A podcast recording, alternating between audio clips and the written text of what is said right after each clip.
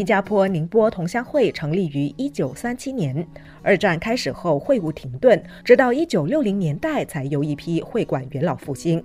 因为人数少，宁波籍贯的本地人在保留祖籍文化和方言方面面对巨大挑战。为了让年轻一代不会忘了根，三十七岁的陈秋玉在父亲，也就是宁波同乡会会长陈国雄的支持下，和年轻委员从去年起开始筹备一系列计划，希望让更多人认识宁波这个籍贯。侬好，我是陈国勇，宁波同乡会会长。我是陈秋玉，是宁波同乡会的正交际。刚才那位说方言的是我爸。我父亲呢，大概是在一九三十多年，那时候是十三岁下南洋，是跟随一些朋友跟一些叔伯到了新加坡。因为那个时候我爸爸出来的时候十三岁就没有回去中国了嘛，只是听朋友讲。到我知道我那时候我爸爸回去的时候，他已经在新加坡很久了。我们的家呢，老实讲，我们也没有说很呃。完成这个宁波了，因为我们就是属于那种第二代嘛，我们的周边的朋友啊，什么都不是来自中国大陆的，都是本地的人，比如马来人、印度人，所以我们是跟这些人成长的。所以没有说呃宁波的一些习俗怎样，我们是我我那个时候没有这个印象。那您是哪一年加入会馆？我是在二零零七年，我爸爸去世的时候，二零零七年我就是正式加入了。为什么是在那个时候才加入？因为我爸爸在临终的时候已经有吩咐过我们兄弟了，他说啊，我如果不在的话，你们一定要去参加工会，不要把这个工会呢，就是做。在我不在的时候，你们也不去认识这个根了，你看，所以我们讲啊，OK 哈。所以在您加入之前，其实父亲已经是会馆的一员。对，那个时候他一没有工作，就是尽情的，就是在会馆里面待上一整天，就是这样。那时候知道他在会馆做些什么吗？我知道打麻将啊，跟谈一下家乡的事情啦。因为有一些朋友就从家乡回来了，哎，某某人呐。啊，啊你给我带一些东西啊，那么那边的人就会给他们一些信息，哦，现在中国现在怎样啊，发展怎样啊？所以很多时候，因为那个时候也没有手机这么方便嘛，所以很多时候就是人家带一些信息过来这样。所以我爸爸那个时候是因为他有几个比较老的朋友啦，那个时候也是做洗衣业的啦，所以他们一边打麻将一边闲聊，就是这样哦。那到了晚上打完了就是吃饭，吃了饭就回家，就是这样。所以那时候您就觉得说，哎，复兴来会馆只是消磨时间，所以你也没有想过要加入。对对。那加入会馆，就正式参与会馆的活动之后，哈，有没有让你改观？起初的时候啦，我就觉得，哎，会馆的运作呢，就是那个是早期的时候，整体上是比较属于内部的，所谓的一些，比如说我们的会馆要怎样去重建啦。我们要怎样去改造啦？就是我们内部的东西了。女儿秋玉是哪一年加入会馆的？差不多二零一三年，好像大概那个时候参加的。那个时候其实就是我的那个出生纸对吗？我的那个那个籍贯其实是上海，所以我一直以为我们是上海人。你你怎么从小就没听爷爷没听爸爸说过吗？来，我来补充这个，因为为什么我们的居民证里面放上海？我隐隐约约知道，我爸爸那个时候想，那个时候因为你在那个政府医院出事的孩子嘛，一般上那边的人就是不是印度人，就是其他族群的人了。那我就问了，你哪里来的？呃，上海。啊，他就讲，哦，我是上海，所以就变成 OK，上海他就放上海。跟他讲宁波，我爸妈讲不出宁波英文是怎样讲宁波啊？比如说我的祖籍宁波余姚，他不可能跟你讲，哦，我是宁波余姚。肯定他们也不知道，所以就拿一个很简单的，就是上海、北京，就是 OK 上海，所以他是上海 n e 就是这样。可是您是从小就知道自己是宁波人？对，就是因为早期是写书信嘛，所以我每一次跟我爸爸写信回家乡，所以每一次那个信封那边写啊浙江宁波余姚，所以我知道我的祖籍是在那边。那女儿就是一直都误会，以为自己是上海人。对。就算有时候我们去中国的时候，有去看亲戚，也是在上海跟他们集合的，因为他们住上海，所以我从来不知道有宁波这个地方。后来就是因为有一次，就是工会举办一个好像回家乡探亲的一个活动，对吗？然后我就跟父母一起去的时候，那我就问他为什么我们去宁波。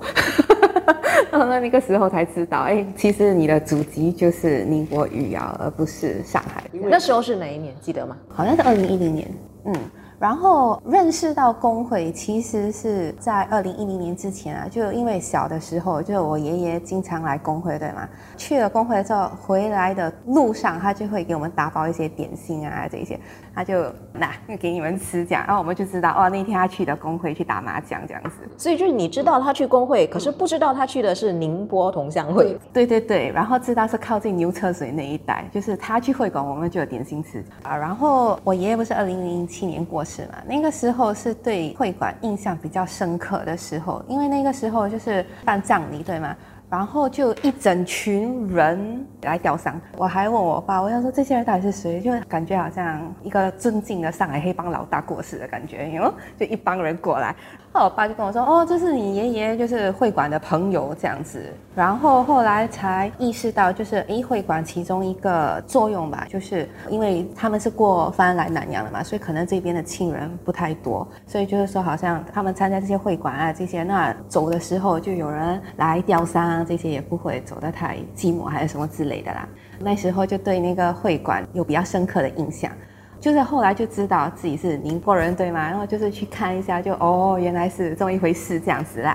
那么也没有说做很多研究还是什么之类的，就是哦，宁波人就宁波人这样子咯。那是过了几年后，我爸因为他已经在会馆就是好几年了嘛，然后他就说，呃，你们年轻人应该来参加，不然那个会馆以后就没有人来参与了这一些。然后就给我一张表格，他已经填好了。他说：“我已经全部给你填好了，就签个名就好了，不用你做什么东西，先发个名。”然后我就哦，OK。我觉得我爸很厉害的一点就是，他先叫我签表格，你说签个名而已，对吗？签了名了之后啊，再过一阵子，他说：“哎，你要不要来跟我一起开会？这样子听一听现在会馆什么活动这些。”然后就哦，OK，要听一下。然后听了一下之后呢，然后再过一阵子，然后我爸就问我。哎，你你们年轻人会给比较多 idea 这些啊？你要不要来参加我们的委员会？然后就 越来越深入啊，所以就这样子慢慢就参与的比较多活动这一些，然后就觉得其实是有点可惜啦，就是真的是年轻人现在不想参加会馆。然后就很难传承下去嘛，因为很多年轻人就会觉得说，哎，我参加来干嘛？就觉得老土啊，或者是觉得没有意义啊，这一些。因为那个时候我意识到，在会馆里面，你除了一些好像会馆的一些问题，好像说装修啦这类，你其实你一直在做这些东西的话，这个会馆就是没有成长的。所以如果你要成长的话，你一定要把。年轻人引进来，年轻人引进来，他们有的就是一些比较现代的一些思维。所以秋雨加入会馆之后，哈，看到会馆最大的问题是什么？不够多的活动。我们只是好像传统节日搞一些活动，比如说像新年我们有新春团拜，中秋节我们有中秋节的聚会这些。我觉得也是可能那个。活动的 itinerary 不够详细吧？就可能好像新春团拜对吗？我们就聚在一起吃顿饭这样，可是没有什么那种传统的那种活动。就比如说，好像中秋节你看猜灯谜呀这些，就节目不够丰富。对对对，因为就比如说像我的年龄层人，就我干嘛要跑来这里专程吃一顿饭，然后跟一些我不太熟悉的人奈问一下，然后我就回家了。那意义在哪里？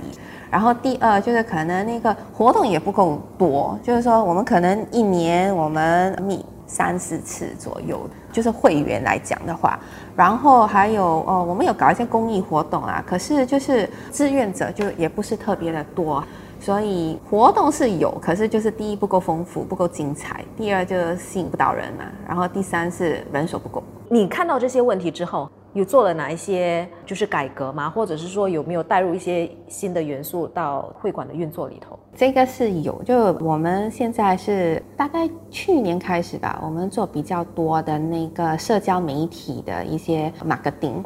然后因为现在新加坡政府不是有一些好像 grant 啊这些可以 apply 对吗？